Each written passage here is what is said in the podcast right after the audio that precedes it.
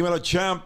Oye, este episodio de Dímelo, champ es traído a ustedes por la familia de Aeronet, Internet para tu casa o tu negocio que sí funciona.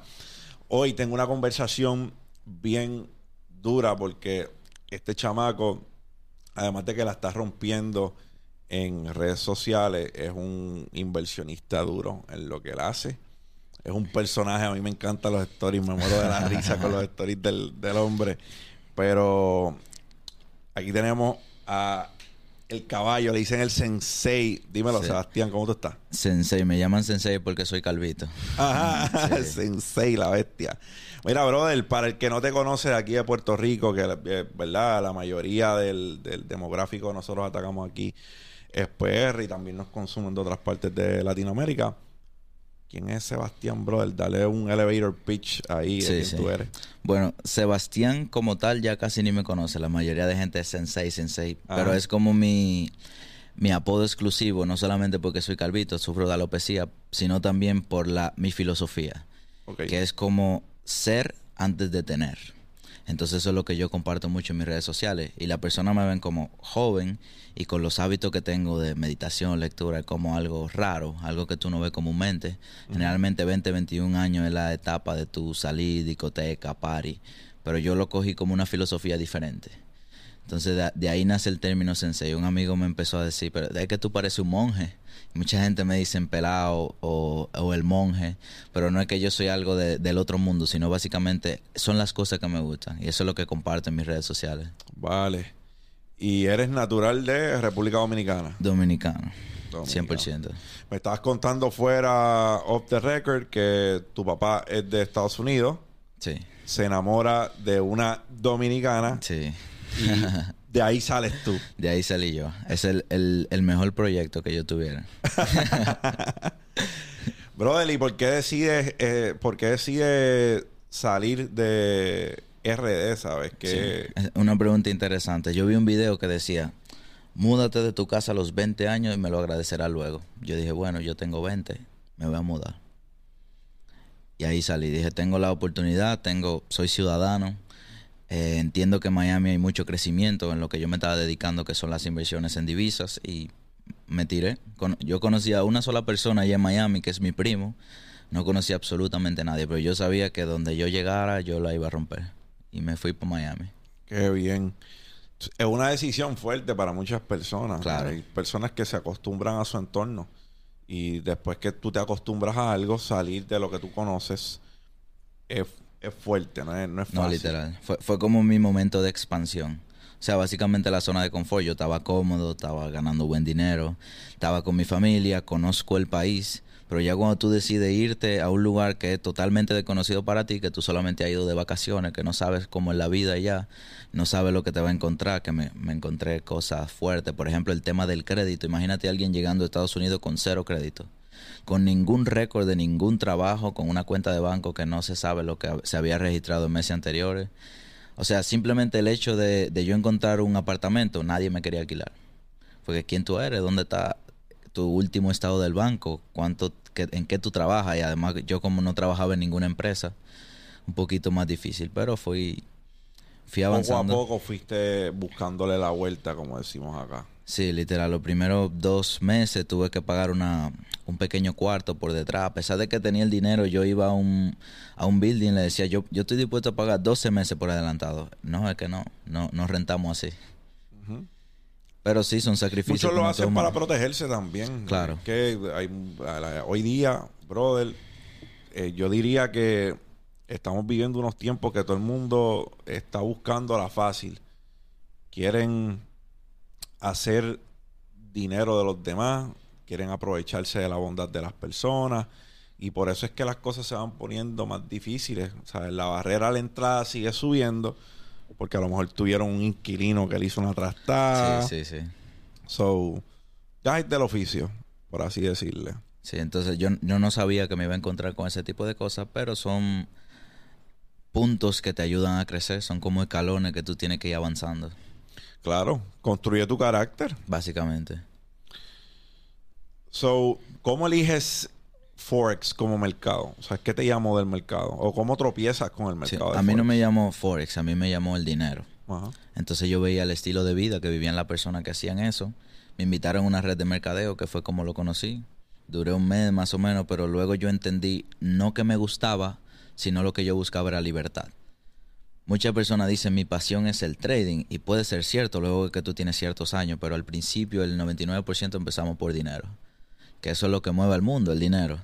Entonces yo quería dinero y quería libertad. Estaba empezando una carrera que no me gustaba como tal, estaba terminando la escuela cuarto de bachiller, último año, y no sabía qué iba a hacer. Entonces se me presentó esa oportunidad, empecé la universidad haciendo esto que estoy haciendo Todavía no le he terminado la universidad. Espero que mi mamá y mi papá no escuchen este episodio.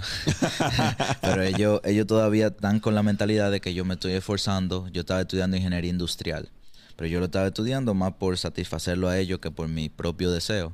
Pero llegó el momento que ya me podía mantener solo. Mi mamá me había prometido que me la iba a pagar, pero cuando ella vio que estaba generando dinero, no, pagala tú ahora. Y yo estaba pagando una carrera que no me llamaba la atención, teniendo otras cosas que me gustaban.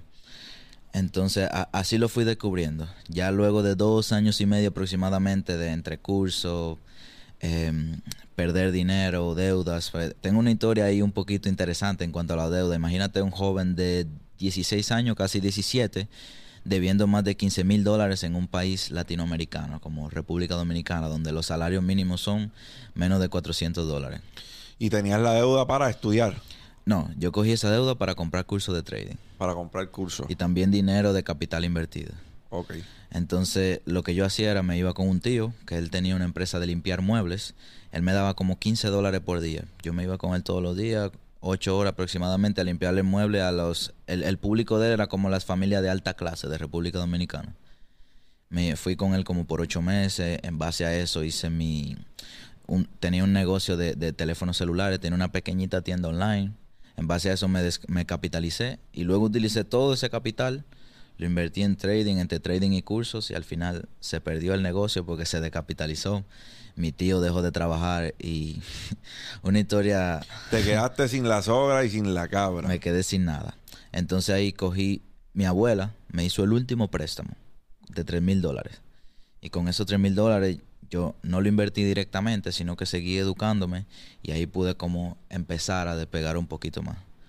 Hice dinero, pagué ciertas deudas, las principales, y el otro lo dediqué para seguir invirtiendo. Ok. Ese proceso me tardó como dos años y medio aproximadamente. Dos años y medio en lo que seguías aprendiendo, seguías cogiendo cantazos. En lo que seguía aprendiendo. Porque tú sabes que en esta industria del trading está muy sucia, por así decirlo. Generalmente la información que se brinda y se vende no es la correcta. O no se enseña como tal, como es el nicho de verdad. ¿Desde qué punto de vista? Yo, desde el punto de vista desde fuera. Okay. Por ejemplo, las personas que entran nuevas, tú, no, me imagino que tú has visto publicidad en YouTube de aprende a hacer trading en una semana. O o lo que se vende en las redes sociales, como tengo libertad, estoy con mi computadora en la enfrente de una piscina. Si tú quieres saber cómo yo hago esto, escríbeme un día, compra mi curso. Como se ha manchado mucho la industria por esa parte. Claro. Entonces, lo que, lo que yo decidí, lo que a mí me funcionó, yo hice un canal de YouTube y ahí lo subí todo. O sea, una persona que quiera aprender todo sin necesidad de pagar un curso, yo lo subí todo a YouTube. Lo puede consumir gratis. Básicamente. ¿Y con, dónde, cuándo es que comienzas a cliquear? Porque el proceso de ser un trader, day trader, rentable, no es. O sea, Eso no se logra de un día para otro. Y no es como que un aha moment, tuviste una epifanía, ahora todo me hace sentido. no, es así, ¿sabes? Es un proceso en el cual sigues cometiendo errores y descubres qué es lo que funciona también para ti, porque hay diferentes tipos de inversionistas, es lo que la gente no entiende. Claro inversionistas que no le funciona ver un gráfico o verlo por mucho tiempo. Exacto. Hay personas que son gente de confluencia y mira, si este, esto se cumple, esto se cumple, esto se cumple y esto se cumple, ahí yo estoy tradeando. Pero yo no tradeo todos los días. hay personas que tienen distintos horarios y distintas estrategias. ¿Cuándo cliqueó para ti? ¿Sabes qué? ¿Cuándo fue el momento que tú dijiste, espérate? Aquí que... Y fíjate, yo conocí un inversionista de índices y futuros que tiene 35 años, me dijo, invirtiendo en el mercado.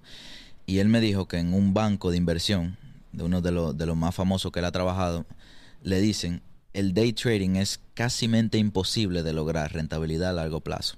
Y si buscamos las estadísticas, solo el 3.1% ahora en el, en el 2021, el año pasado, logró rentabilidad con day trading de millones de personas haciéndolo. Digo, eso además de que a lo mejor no en Forex, pero en la bolsa Exacto. hay distintos estudios. Sí, 100%. hay literalmente hay estudios de un mono escogiendo acciones y el mono tú, fue más rentable que un experto, o sea, que un trader experto por una cantidad de tiempo. Que eso Sí. está, está medio cabrón eso. Sí, cuando, literal. ¿sabes? También vi un estudio que hicieron también de un, un dartboard, ¿sabes? Literalmente habían acciones en un dartboard, le tiraban el dardo y guessing, ¿sabes? Tenían mejores resultados. Quedó rentable. Bueno, So, ¿cómo, cómo, cómo por lo menos tú cliqueaste con, con, con la rentabilidad? Yo conocí a un amigo en un grupo de Facebook. De, era un grupo de Facebook de análisis técnico de otra academia. Yo veía que esa persona compartía muy buenos resultados y siempre que le escribían él como que no respondía. Yo me atreví, le hice la cercanía por Facebook y él me enseñó un conjunto de conceptos un poquito distintos a lo que generalmente se utiliza. Él me expresó que él aprendió eso de... eh, Él vive en Minnesota, esa persona, él aprendió de eso de un trader en Chicago que trabajaba para un banco. Entonces ese conjunto de conceptos yo lo empecé a adaptar en base a todo lo que él me enseñaba. Él me dio como cinco clases por Zoom. Era un gringo, no hablaba español. Yo, yo tuve que aprender inglés para aprender trading. Yo no sabía inglés y viendo cursos, eh, texteando, buscando información, aprendí inglés. O Qué sea, bien. luego me puse en una clase, reforcé su conocimiento. Pero el punto él me dio como cinco Zoom y en esos cinco Zoom él me desarrolló qué es lo que él hace. Todavía no me funcionaba en ese momento, pero mejoré mi análisis. Entonces hice mi momento de epifanía como tal. Fue cuando yo leí un libro que se llama Los tres superpoderes. Ese libro habla de la conexión entre mente, cuerpo y emociones. Entonces ese libro me hizo despertar y me di cuenta de que yo sabía cómo analizar el mercado, pero yo no tenía control sobre el trader, que es el que toma decisiones en el mercado. Y que la mayoría de mis errores y de mis pérdidas no era tanto por mi análisis, sino por mí mismo. Entonces eso se ha convertido en mi filosofía de trader de vida, como no tanto mejorar el trading, sino mejorar al trader. Porque nosotros compramos un curso y queremos aprender a hacer análisis y pensamos que entendiendo todos los movimientos del mercado encontraremos las respuestas a nuestras pérdidas, pero no es así, porque ninguno de nosotros podemos determinar el 100% de los movimientos. Solamente eres partícipe de un mercado Bas- que no controla. básicamente. El mercado va a hacer lo que él va a hacer. Es- entonces, ¿qué tú sí puedes controlar? Al trader, al que toma las decisiones. Entonces empecé a irme por esa rama. Ok, yo tengo buenos análisis, pero generalmente entro temprano, o salgo tarde, o cierro por ansiedad, o tengo impaciencia por meter otra operación, o quiero vengarme del mercado. Y todo ese conjunto de actitudes negativas empecé a trabajar y me di cuenta que esa era la clave de mi crecimiento como trader. Mira, cuando yo tengo, a mí es chistoso que dice eso, cuando yo, yo, yo aquí, yo dentro de este estudio tengo tres productos que yo diría son los productos más fuertes de este canal. Sí, Este, comparto finanzas también en el canal, casi dos, tres videos semanales. Y tengo Mindset. Los videos más que más viral se van son los videos de Mindset. Cuando yo empecé con Mindset, yo incluso tuve un- una conversación, una conversación amena con, con una persona en los comentarios. que él decía que a las personas no le importaba un carajo el mindset, que las personas lo que querían era ganar dinero. True, Sí. a lo mejor es verdad, las mujeres, la- la- perdóname, la- las personas quieren ganar dinero, pero sin el mindset, no puede. sin el mindset adecuado, ¿qué tan posible? Porque tú puedes hacer múltiples siete cifras, pero si no sabes preservarlas. Como la gente que se gana la lotería. 9 de 10 terminan en ruina. Sí. Porque primero no les costó. Segundo, llegó la abundancia y no estaban listos para recibirla. Literal. Su cuenta de banco creció más rápido, un paso más acelerado de lo que creció su mente. Y eventualmente ambas buscan ser del mismo tamaño. Si tu mente está acá, en la cuenta de banco va a buscarla. Sí. Y si la mente está acá, la cuenta de banco también va a buscarla. So, es bien chistoso que diga eso porque es cierto. Es bien real. El- la, todas las decisiones acertadas o fallidas se deben a la mentalidad. Sí.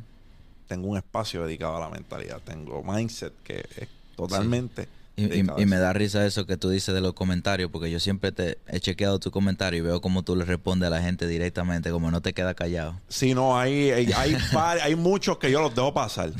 muchos que yo los dejo pasar y no me pongo para ellos. Pero hay, hay, hay, hay, hay algunos individuos que hay que educarlos. y es una... te- tengo que confesarte que es una batalla constante porque yo me encanta apelar a la empatía. Hay veces que uno no puede combatir el... Uno no puede combatir el- el- el eh, esa animosidad que a lo mejor tiene la persona y no se debe a ti. A lo mejor tuvo una mala experiencia en su vida, Claro. tuvo mal día y vio tu contenido y entendió algo distinto de lo que tú estabas tratando de llevar. Y hay personas que no saben cómo expresarse. También. Entonces, ahí yo diría que en la mayoría de las veces trato de, de tener la empatía de decir por qué él se sintió, o sea, a lo mejor yo no llevé el mensaje de manera correcta, a lo mejor él se está sintiendo de, de una manera en específico y yo pues eh, respondí de, Claro. de la manera errónea. Pero trato de apelar a la empatía, de ponerme en sus zapatos y decir, coño, pues a lo mejor él se siente así por X o por Y y trato de entender a la persona. Pero ya cuando, ya cuando es un comentario buscando menoscabar solamente o buscando hacer daño, porque hay personas que Claro. no tienen absolutamente nada que hacer y entran a tus redes sociales a hacer daño, que uno tiene mucho tiempo en su agenda. No sé cómo carajo lo hacen. Yo estoy seguro que tu tiempo es ocupado. Sí, 100%. Tú no sacas, ¿sabes? Para dejarle una estupidez en el muro a alguien, yo dudo que tú saques tiempo. Sí, yo me estaba preguntando eso mismo ayer, estaba comentando con mi amigo, porque eh, yo, hay una persona que va comentario por comentario en mi perfil, viendo las personas que me comentan, y le escribe a esa persona como, no lo siga, estafador. Eh, Wow. O sea, él va comentario por comentario. Entonces, cuando me, me mandan su perfil, yo lo bloqueo, se crea otra cuenta. Y va comentario por comentario. Lo bloqueo, se crea otra cuenta. Y se va creando cuenta y cuenta. Y yo digo, wow, pero tú tienes tanto tiempo para ir comentario por comentario en, en mis fotos, escribiéndole a la persona que me sigue, o va a las personas que me siguen y empieza a escribirle seguidor por seguidor, seguidor por seguidor. O sea, le- es sorprendente. Wow. ese, ese tipo, sí, ese cabrón sí tiene mucho tiempo en su, en su día. No, ese cabrón no tiene 24, ese cabrón tiene 48 horas en el día. Pero sucede. A veces yo creo que es una batalla para mí, al menos para mí, porque yo estoy en el negocio de educar a las personas. Yo pienso que hay gente que li- o sea, realmente son misunderstood. Claro. Realmente a lo mejor no es eso. Y muchas veces tú le respondes con, con, con buena fe a un cabrón que lo que quiere es joder. Y mano, la, la, lo conviertes en un, lo conviertes en un seguidor, lo conviertes hasta en un fanático a veces porque muchos lo hacen para llamar tu atención, brother. Muchos Literal. literal lo que dicen es lo que quería era que me respondiera, lo que Sí. estaba buscando era que me respondiera. Y hay otro que te responde para atrás y se convierte en una conversación interminable. O sea, hay personas que no nunca pierden su razón. No, exacto. Y hay que saber también cuándo, cuándo Claro. salir de ahí. Yo sí, a- hay personas que critican al que bloquea o al que a mí no me pesa. No, yo al tampoco. que yo te, te bloqueé y te borré. Sayonara, cabrón. Por ahí sigue lo que hay camino.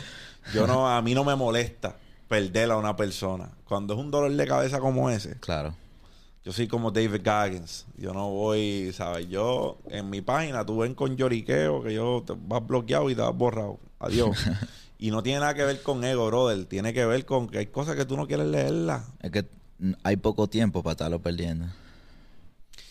So, cayendo, cayendo nuevamente en el, en, en el tema, decides o verdad te das cuenta que son las emociones y eres tú mismo, eh, tu peor enemigo eras tú mismo Exacto. y le diste la batalla a tu peor enemigo. Empiezo a trabajar a- Te al, encontraste. Sí, empiezo a trabajar al trader, empiezo con el crecimiento en libros. No había taller que yo viera, eso fue casi antes de empezar la cuarentena, es decir, hace dos años y medio aproximadamente. No había taller de crecimiento personal que yo no tuviera ahí, yendo a conferencias, aprovechando el momento. Los dos primeros días de cuarentena yo jugué PlayStation hasta amanecer, pero luego yo me di cuenta, yo, yo estoy en medio de una misión de conseguir ese resultado que yo busco. cogí el PlayStation, lo guardé, compré como 10 libros, algunos no me gustaron, otros me aportaron, pero el punto es que yo dediqué mi tiempo completo, yo no salí cuatro meses de mi casa, ni afuera. Si mi mamá y mi papá iban, hacía compra, yo no salía a nada, ni, no pisaba la calle durante cuatro meses. Esos fueron como cuatro meses de hibernación, donde me desconecté de Instagram, donde me desconecté de todo. Es como, hay una filosofía que yo sigo mucho que se llama Dark Mode, que es como que tú te apagas, tú entras en un modo de crecimiento al 100%. Entonces ahí yo me di cuenta que era lo que me faltaba. E imagínate, luego de eso seguí perdiendo, pero yo empecé a medir mi progreso y me di cuenta que seguía perdiendo, pero Bueno. no, no tanto. Y luego menos, y luego menos. Entonces ahora mi cuenta dejó de estar en negativo a pasar a un 1% en esta semana. Conseguí un 2% al final del mes y me di cuenta que ya estaba consiguiendo la rentabilidad. Lo que pasa es que persona piensa que rentabilidad es no perder. O persona piensa que rentabilidad es acertar todos los movimientos. Y va a ser totalmente imposible. Imposible. Imposible. Son probabilidades. Exactamente, probabilidades. Son probabilidades. Yo creo que el punto está en que termines la semana positivo. Exacto. Ya, estás cash flow positive. Exacto. O a lo mejor el mes. Terminaste O el dos, mes, a lo mejor una negativas. semana mala, pero tienes tres semanas buenas. Exacto. Pero lo difícil es aceptar eso. Porque nuestra sociedad nos acostumbra a lo seguro. Entonces nosotros trayendo lo seguro a un negocio que es 100% inseguro, nadie sabe exactamente lo que va a pasar. Esos malos hábitos trayéndolo aquí, entonces nos chocan la mente y hace que terminemos perdiendo más. ¿Cuánto respetas tus todos tenemos una todos tenemos una base de principios, Sí.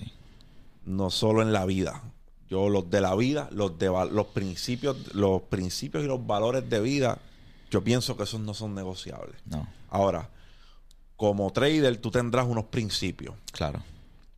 Te has encontrado a veces actuando en contra de tus principios Claro. y pagando el precio. Claro. Diciendo, y esto me pasó porque Sí. O sea, hoy en día yo sigo cometiendo errores. Todos los días yo cometo errores. Pero yo aprendí a vivir y aceptar las cosas que no puedo cambiar. Es como la muerte. Nosotros no podemos cambiar la muerte. Va a llegar. Si, si nosotros nos ponemos a pensar todo el día, me voy a morir, me voy a morir, me va a generar ansiedad y no voy a poder cambiar ese no resultado. te va, o, o te mueres. O te mueres. Porque el mismo, la ansiedad mata, brother. Exacto. Te puede dar un infarto. Vive la ansiedad. Yo no sé si. Yo soy paciente de, de ansiedad. Eh, después del ejército, a mí la ansiedad. Y la manera que yo le explico, tú vas en un carro a 200 millas por hora, pero estás sentado. Sí. puedo estar aquí sentado. pero yo voy un carro a 200 millas por hora. O estoy caminando en el borde de un edificio. Y bregar con la ansiedad no es fácil. Literal. Yo no me puedo darle espalda a una puerta. Aquí porque yo sé quién está acá, pero estamos en un restaurante. Yo siempre te voy a pedir, o llego primero que la persona Mm. y me siento mirando a la puerta. Tengo que poder Ay. sentir que controlo el entorno en el cual estoy. Yo conozco personas así también. Y es algo que uno lo va trabajando con el tiempo. Sí, entonces imagínate, ya nosotros sabemos que no podemos luchar con la muerte. Los errores son igual. O sea, somos seres humanos, seres que tienen la capacidad de tomar decisiones. Nunca vamos a saber el futuro, pero nuestra decisión sí puede afectar el futuro. Entonces imagínate estar en una lucha constante de no puedo cometer errores. Va a terminar siendo una persona muy ansiosa. Entonces lo que yo hice, o mi parte también de mi filosofía de vida, tengo mucha filosofía, pero parte de ella es no luchar en contra de lo inevitable. Yo todos los días voy a cometer errores, hago lo posible por cometer los menos errores posible, pero cuando los cometo, trato de aprender de ello. Algunas veces sí eh, violo mis principios de trading aún sabiéndolo y viene una pérdida como resultado de, de esa mala práctica. Pero a medida que va avanzando la experiencia, tú te vas controlando mejor. Pero siempre cometo errores igual que cualquier otro. Sí, te lo pregunto porque esa es mi es también mi situación en cuanto a yo te estaba comentando fuera de cámara que cripto es mi, ¿verdad? El mercado en el del cual yo más participo Claro. y yo he cometido errores por irme en contra de mis principios, errores de siete cifras, Wow. errores que yo dándole atrás al tiempo no hubiese cometido porque sabía, o sea, en el momento que lo estaba haciendo, yo sabía que estaba cometiendo una falta y terminó costándome. Sí. Después de tener, después de haber tenido buenos resultados, o sea, después de haber tenido resultados de siete cifras plus plus. Pero se cometen errores, es lo, 100%. es, es- es lo que yo le digo a la gente. Y no podemos castigar, no podemos latigarnos por esos errores. Cometiste un error. El problema con las personas es que se latigan demasiado. Sí. Viven en el pasado. Se quedan estancados en ese error. Literal.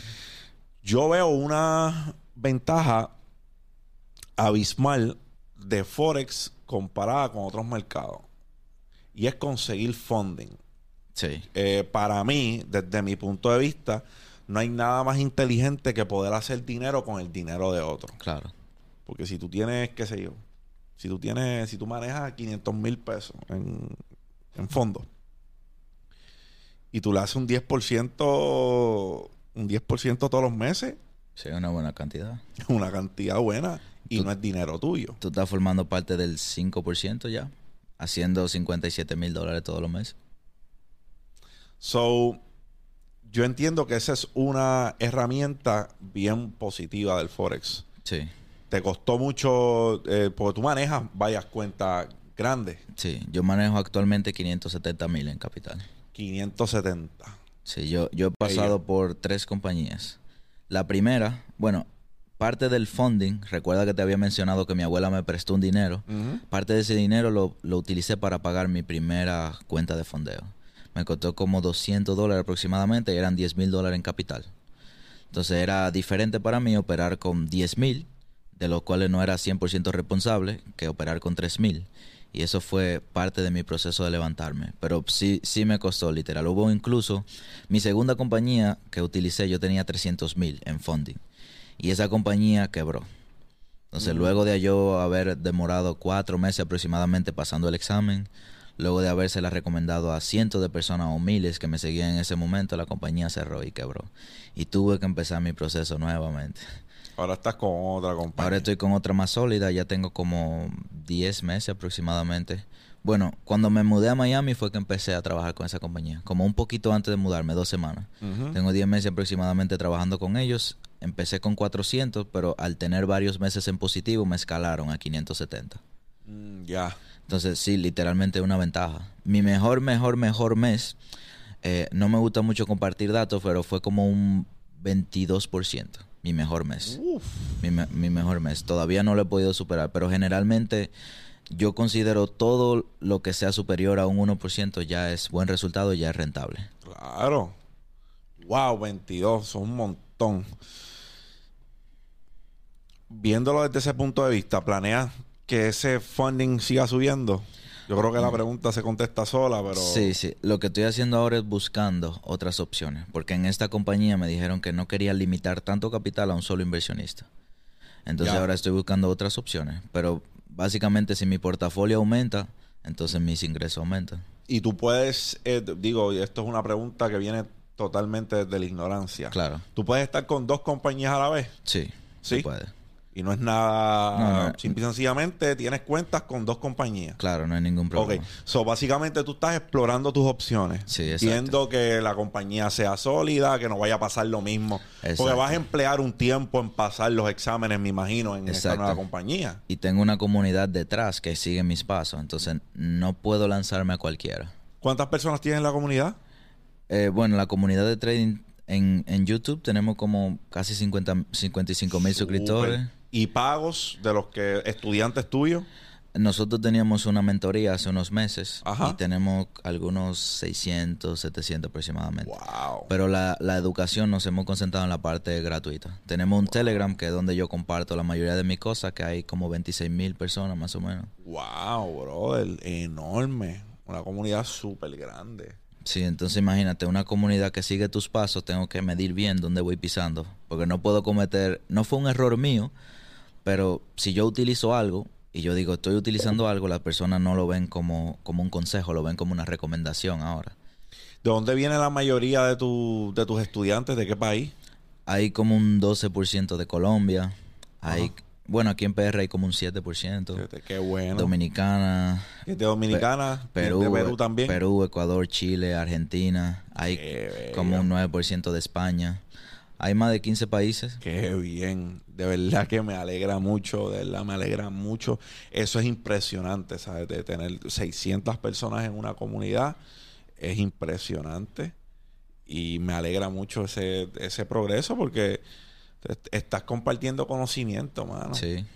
Estoy in- intentando dar lo que mi filosofía, otra de mis filosofías, ya te he dado como cuatro. Ya me has dado como cinco, papi. Las voy, a, las voy a enumerar y las voy a poner en la descripción. Otra de mi filosofía es ser la persona que yo necesitaba en mi momento. Por eso, una de mi misión, no sé si tú te has dado cuenta que generalmente las comunidades de trading están muy separadas, hay mucho ego. Por ejemplo, aquí en Puerto Rico o en República Dominicana, tú te das cuenta los que se destacan, nunca los ves como haciendo networking, conociendo otras comunidades, conociendo otros mentores. Eh, Esta es mi zona, esta es mi zona. Como, yo, digo, yo lo comparo como con los carteles.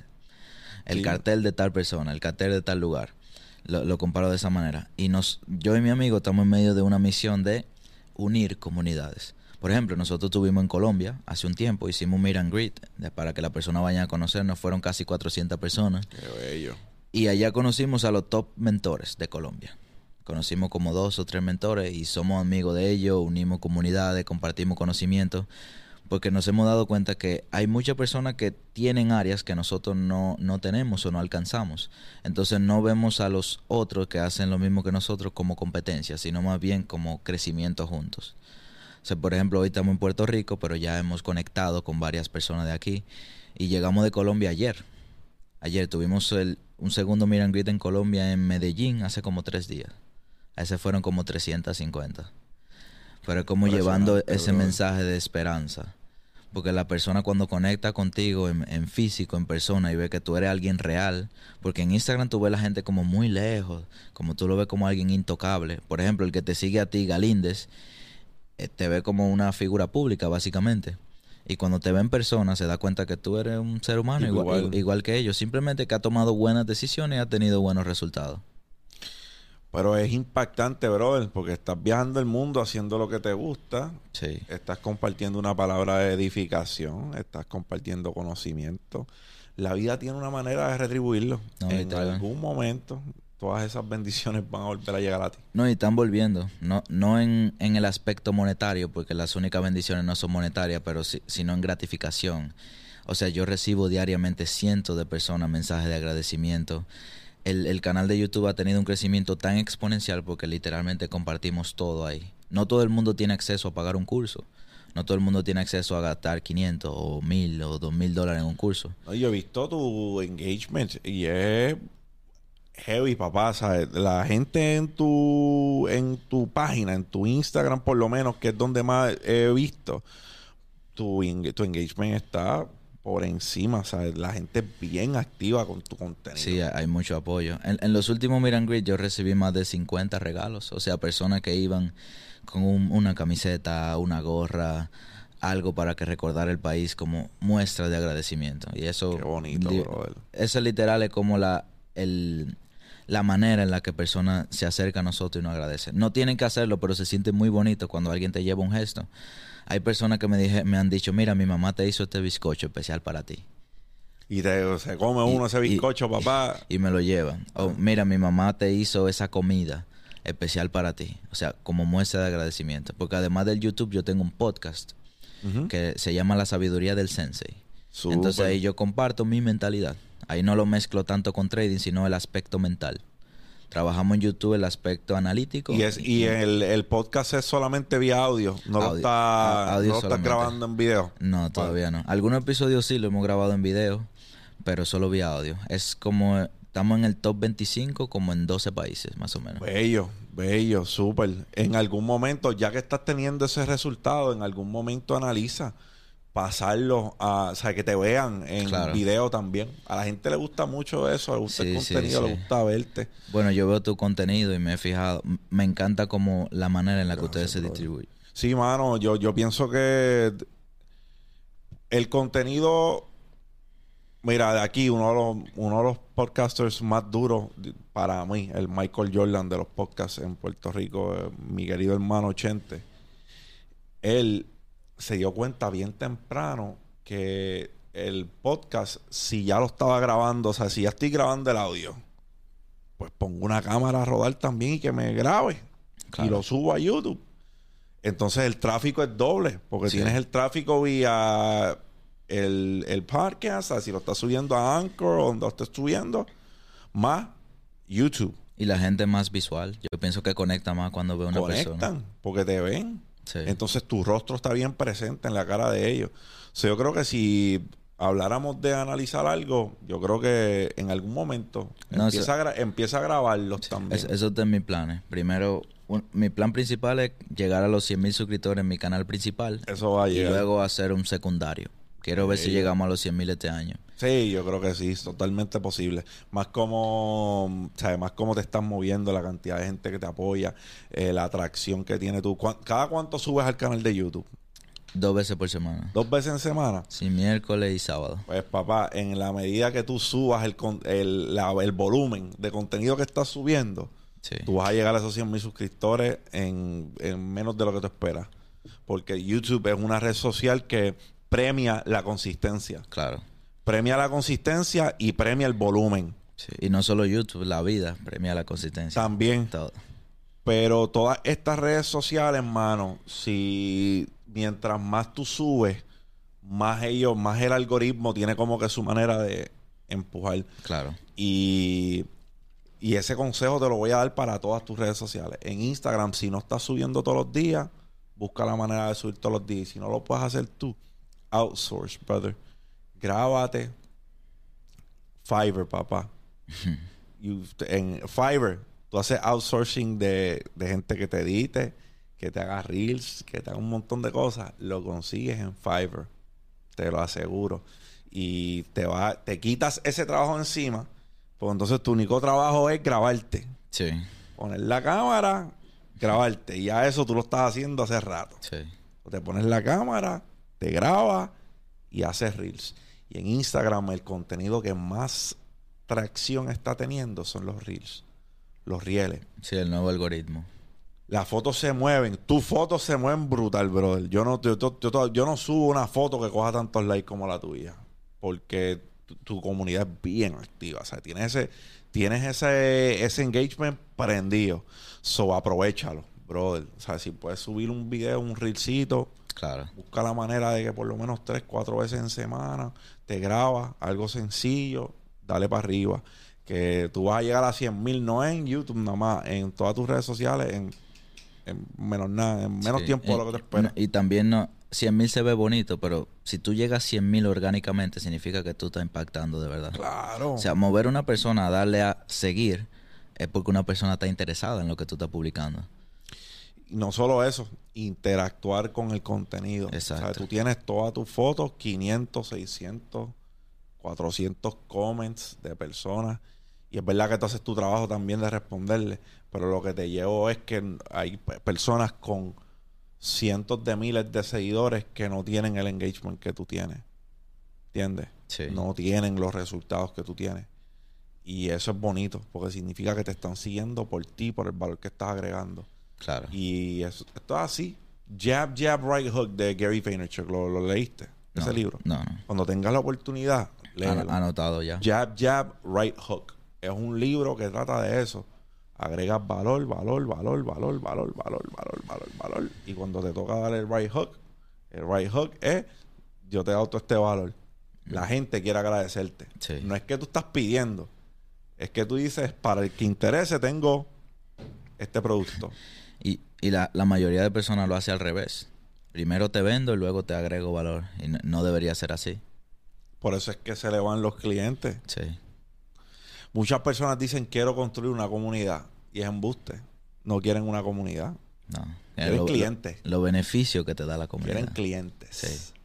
Comunidad es un maquillaje.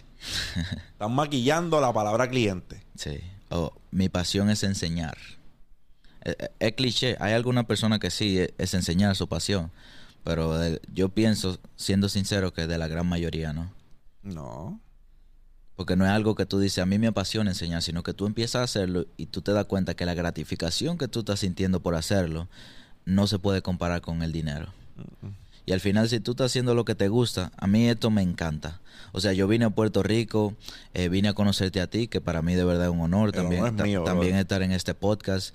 Vine a conocer otras personas, pero el hecho de yo llegar a Puerto Rico y recibir más de 500 mensajes de personas, ¿qué vas a hacer hoy? Te invito a una comida, te invito a un café. O sea, ese tipo de cosas me llena de una felicidad que, que inmesurable, que no, no te puedo decir aquí. Igual la cultura, tú que eres de República Dominicana, las Sí. culturas de nosotros son Sí. bien parecidas. Sí, República muy Dominicana parecida. es la isla hermana. Yo amo República Dominicana. Son mis hermanos. Me, de verdad, de verdad.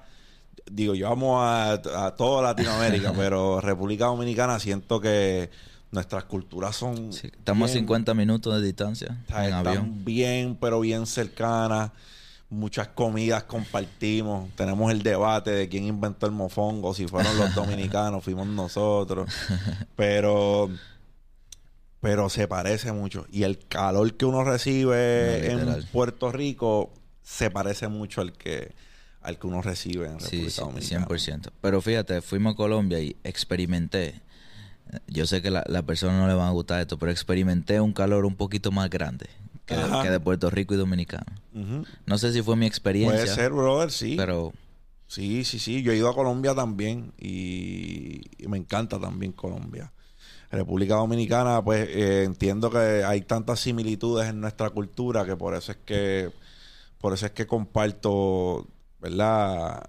Tanta afinidad con, con República Dominicana porque pienso que tenemos historia también que no y rivalidad en la pelota. República Dominicana cada rato nos está dando pastiqueso en la pelota, pero pues este son cosas que nos suman, brother.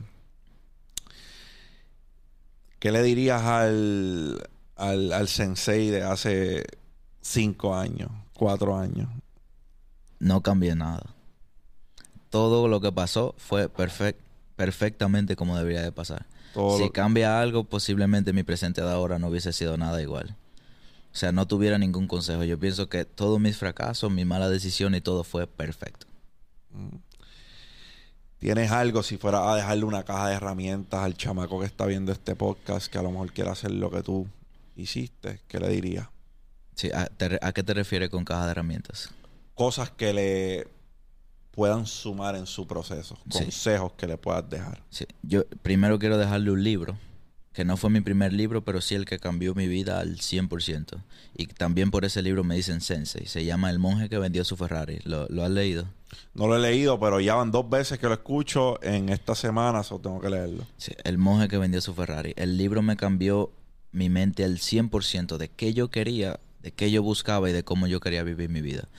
Una vez mi mentalidad cambió, yo me di cuenta de qué era lo que quería y empecé a dirigirme en esa dirección. Y si cualquier persona quisiera o se animara a aprender trading, lo invito sin ningún compromiso a mi canal de YouTube. Ahí yo subo absolutamente todo. Wealthy Trades se llama. Este, plovear, plovear las redes sociales también, donde te consiguen en Instagram. Me puede buscar como Sebastián Rodríguez, le sale, o Maybe I'm Wealthy. Mi Instagram. bien wealthy. Y entonces me dijiste que el canal de YouTube, Es Wealthy Trades. Wealthy Trades. Brother, para mí ha sido un honor tenerte aquí, tener esta conversación. Eh, si este video, esta conversación ha traído algún tipo de valor a su vida, denle like, suscríbanse al canal, busquen a Maybe I'm Wealthy, Instagram, búsquenlo también en YouTube. Para mí ha sido un honor, brother. A mí me consiguen en todas las redes sociales como José Galíndez PR. No te quites ni para el carajo. José por ti, José por los tuyos y por los que vienen detrás. Dímelo, champ. Champ out.